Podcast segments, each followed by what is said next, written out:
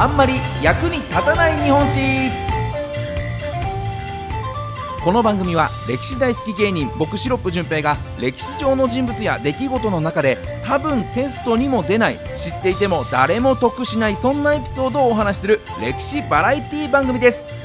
さあ今週ご紹介するのはこちらの人物。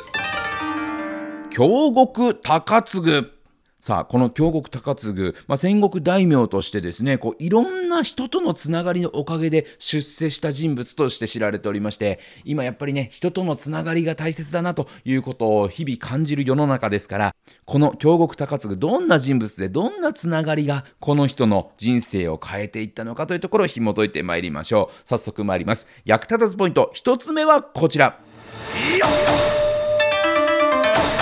二択に弱い男。さあ、もともとこの京極高次の、えー、京極家という家は、室町幕府の四式と呼ばれる、まあ、4つの職業と書いて四式ですね、と呼ばれる、まあ、幕府の中枢を担当する、もうまさに名家の一つだったというふうに言われてまして、室町幕府のまさに四天王みたいなポジションの家だったんですね。ただ、この高次が生まれる頃というのは、もうすでに没落していて、もともとは京極家の家臣であった浅井家の下につくような、まあ、家柄になってしまった。まあ、下克上でね、えー、上下関係入れ替わってしまっていたよという、そんな時代なんですね。で、高次はそんな戦国時代に生まれまして、他のね、力のない家のこと同様に、こう、力のある織田信長のもとで人質生活を送っていた。織田家に敵対するつもりはありませんよっていう証明のためにね、えー、その家の子供を人質として、えー、こう、織田家に出すよみたいな、そういったことで、えー、まあ、織田家に、え、人質生活を送っていた。のがこの京極高次なんですけれども、まあ、成長していってそのまま、まあ、信長の家臣として信長に仕えていくことになるんですがそのタイミングで起こったのが本能寺の変ですね。で、信長が明智光秀に討たれて、で、信長の家臣たちは、こう、秀吉につくべきなのか、光秀につくべきなのかの選択を余儀なくされてしまうんですね。で、多くの武将たちが情勢を見て、これ今勢いをつけていた秀吉に味方した方がいいな。で、光秀はね、あの、信長の首を結局取れなかったので、ね、あの、もしかしたら信長が生きているという可能性も含めて、これ光秀についてもメリットないなということで、ほとんどの武将が光秀に味方することがなかったんですが、そんな中高次は、よしここは光秀さんにつくべきだということで、何を思ったか光秀に味方してしまうんですね。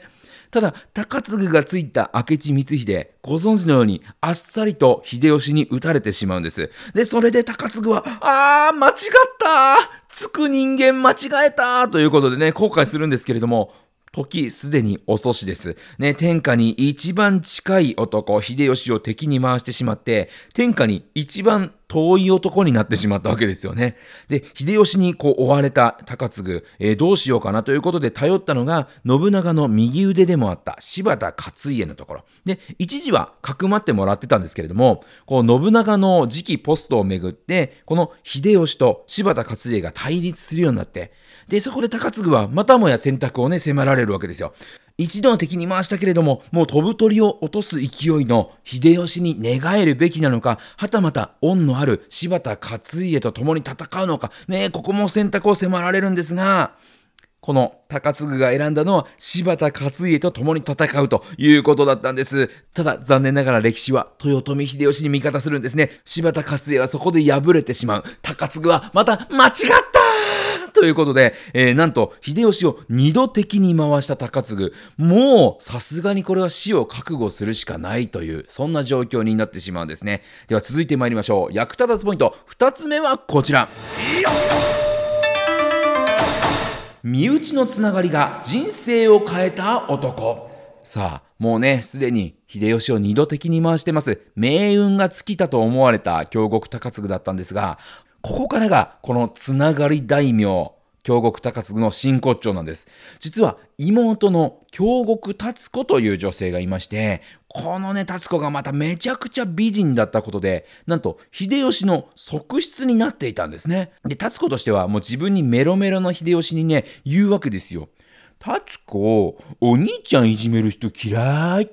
ね、そうすると、秀吉は、何言ってんの？ともう、もう、ひでくんはもう、タツコのお兄ちゃんのこと全然怒ってないから、みたいな、いうことで、このタツコに嫌われたくない一心で、あっさりと京極高嗣を許してしまうんですね。なので、妹の美貌のおかげで、命拾いをした高嗣なんです。さらにはタツコが、ひでくんさ、お兄ちゃんのこと本当に大事にしてくれてる？とか言うわけですね。そうすると、秀吉も、当たり前じゃんと。ねえ、達子のお兄ちゃんは、秀くんのお兄ちゃんとも同じだからね。もう、ね、分かった。もう、大事にしてる証明に、もう達子のお兄ちゃんに、6万石あげちゃおうっつって。ね、えー、数年で滋賀県の大津城主6万石に大出世しちゃう。ね、ですから、ちょっと前までは命を落としてもおかしくなかったやつがですね、えー、あっさりと許され、えー、あっさりと何の武功もあげてないのに大出世、もう大名になってしまったんですね。で、さらには、こう、秀吉の計らいで、高次は、こう、結婚することにもなるんですけども、その相手がね、あの、浅井三姉妹として知られる、この初という女性なんですけれども、幸運にもこの初三姉妹のお姉ちゃんは、後に秀吉の側室となって秀吉の息子を産むわけで、えー、さらに初の妹はですね、えー、後に徳川の二代将軍秀忠に嫁ぐというもうラッキーシスターズなわけですよ。そんなラッキーシスターズの一人というところで、そんな、ま、奥さんを通じて大物と親戚になってしまうというところも含めてですね、どんどんどんどんと出世していく、まさにもう親の七光ならぬ女の尻の七光で出世した蛍大名なんていうふうにも呼ばれている人物。それがこの京極高次なんですよね。では、最後参りましょう。役立たずポイント3つ目はこちら。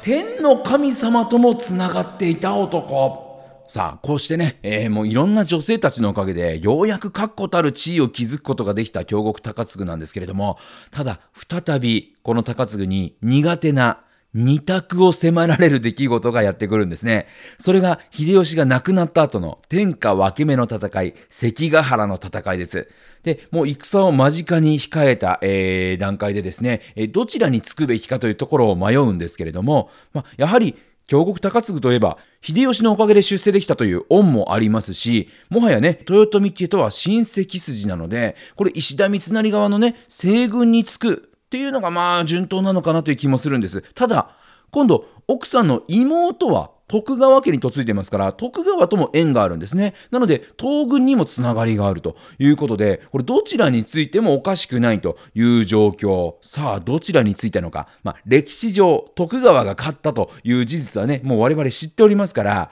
この京極高次の人物像を考えると、どう考えても負ける方につきそうなんですが、今回の高次は一味違うんですね。よし徳川につこうということで、見事、勝川の徳川軍、東軍の方に味方することを決めました。で、実際に関ヶ原に赴いたのではなくて、交通の要衝であった、え大津でね、まあ、前哨戦のような形で戦っていたんですけれども、ただ戦い方としてはね、もうまさに高津らしい、かっこ悪いなという戦い方なんですけれども、えー、最初はね、こう西軍石田三成側に味方してると見せかけまして、いや、仲間ですよね、家康ぶっ倒しましょうみたいな顔しといてですね、時間を稼いで、で、土壇場で大津城にこもって西軍と戦うという、なかなかまあ、こすいやり方をしたんですが、ただ、京極家はわずか3000しか兵がいなかったというところで、えー、対する西軍は1万5000というところでね、えー、人数の差もありますから、もうこういった戦い方仕方がないんですが、で、なんとかその少ない人数でだましだまし2週間ほど戦ったんですが、さすがにもう無理だということで、京極高次、この西軍に対して降伏をすることになるんです。